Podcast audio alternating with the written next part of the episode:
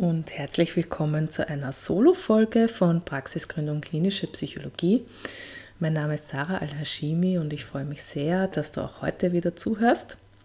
Heute möchte ich die letzten Folgen zusammenfassen und meinen, meine eigenen Eindrücke, Überlegungen und Vorhaben mit euch teilen und euch gleichzeitig dazu einladen, euch über eure Ideen und Erfahrungen in der Facebook-Gruppe Praxisgründung Klinische Psychologie auszutauschen. In der ersten Folge ging es ja um das Thema Selbstbewusstsein als Psychologin.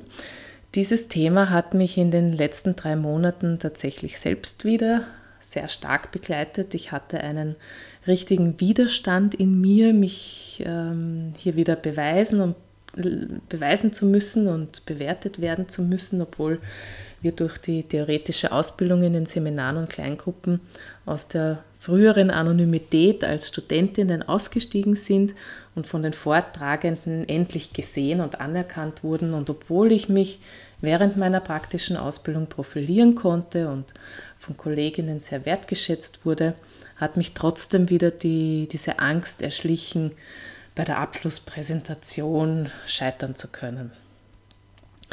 Die Angst, versagen zu können, ist ein so tiefsitzendes Gefühl, das ich aus dem Studium und dem Universitätssystem mit mir mitschleppe, dass ich wirklich viel Kraft und Energie aufwenden musste, mein Selbstwertgefühl und meine eigenen Stärken wieder sehen zu können und auf sie vertrauen zu können.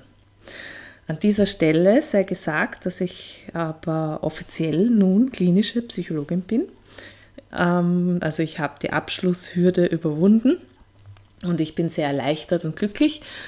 Und für mich fühlt es sich wirklich so an, nach äh, langer Zeit endlich aus einem Käfig ausgebrochen und endlich frei zu sein.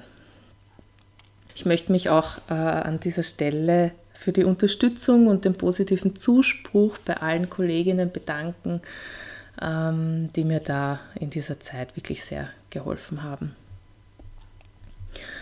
Was dann aber zu dem Thema Selbstbewusstsein noch für ein anderer Gedanke aufgetaucht ist, ist, ähm, dass früher konnte man ja den Abschluss als klinische Psychologin und Gesundheitspsychologin erreichen und ähm, wenn ich mich jetzt so unterhalte mit eben solchen, dann muss ich wieder sagen, na, ich bin nur klinische Psychologin und nicht Gesundheitspsychologin.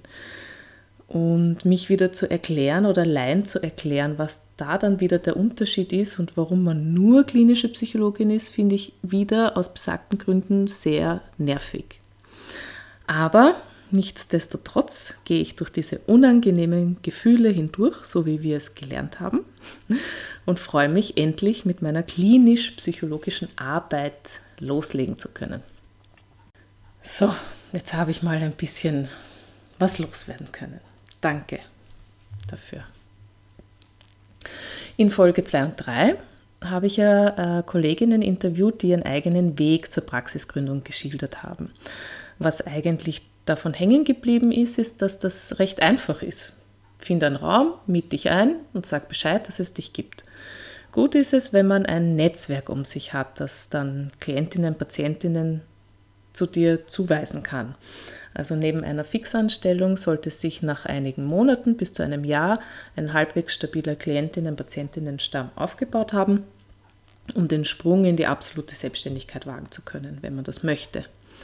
Ich habe in der Zwischenzeit einen Raum gefunden, den ich für einen Tag in der Woche mieten kann und Kolleginnen, die mir ihre Klientinnen Patientinnen in Zukunft zuweisen möchten, weil sie zum Beispiel in Karenz gehen oder auch in Pension gehen. Und das ist schon mal ein guter Start. In Folge 4 ging es um das Thema Selbstständigkeit und Steuern.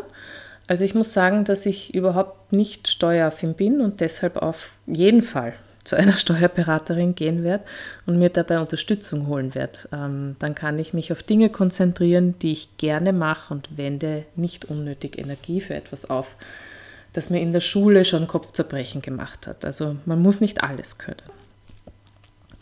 Online-Auftritt wurde in Folge 5 thematisiert. Da habe ich für mich mitgenommen, dass eine Website mit Informationen zur Person, was man anbietet und Kontaktdaten für den Anfang ausreichend ist. Also die Seite entwickelt sich dann mit einem selbst und kann immer wieder ausgebaut werden. bis zur offiziellen Eintragung in die Liste beim Gesundheitsministerium werde ich selbst eine solche Seite bauen. Das kann ich ja schon recht gut in kleinem Rahmen, siehe die Projekt-Homepage. Es ist wirklich nicht schwer. Es gibt da auch ganz viele Seitenanbieter, die Schritt für Schritt Anleitungen geben und wo das auch kostenlos möglich ist. Man zahlt dann einen kleinen Beitrag, wenn man ähm, die Werbung der Anbieter nicht in der, im Website-Namen haben möchte und das zahlt sich schon aus. Ähm, ethisches Marketing aus Folge 6 ist für mich ein größeres Thema. Wie möchte ich mich präsentieren? Worauf will ich mich spezialisieren? Welche Kanäle werde ich nutzen, um auf mich aufmerksam zu machen? Da habe ich schon ein paar Ideen, die brauchen aber Struktur und Ausarbeitung. Also das wird aus meiner Sicht dann so nebenher laufen, ähm, braucht aber eben mehr Zeit. Also eine liebe Kollegin, mit der ich mich darüber ausgetauscht habe, meinte, dass man sich mit zu viel Vorarbeit und Überlegungen auch überfordern kann. Das habe ich mir zu Herzen genommen und auch die Kolleginnen aus dem Podcast sagen im Kern oft dasselbe. Also einfach beginnen, dann entwickelt man sich von selbst mit der Zeit.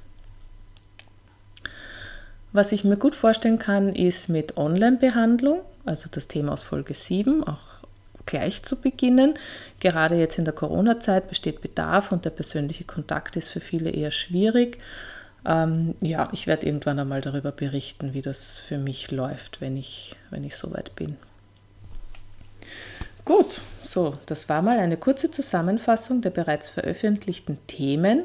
Ich dachte mir, dass ich auch von mir ein bisschen erzählen kann, wenn der Titel des Projekts ja eigentlich Mein Weg zur Praxisgründung heißt. Ich hoffe, das hat euch einen kleinen Einblick gegeben und spricht euch auf die eine oder andere Weise an. Ich würde mich sehr freuen, wenn wir in der Facebook-Gruppe, wie gesagt, in Austausch treten und ich auch von euren Erfahrungen und Ideen oder Gedanken etwas lese.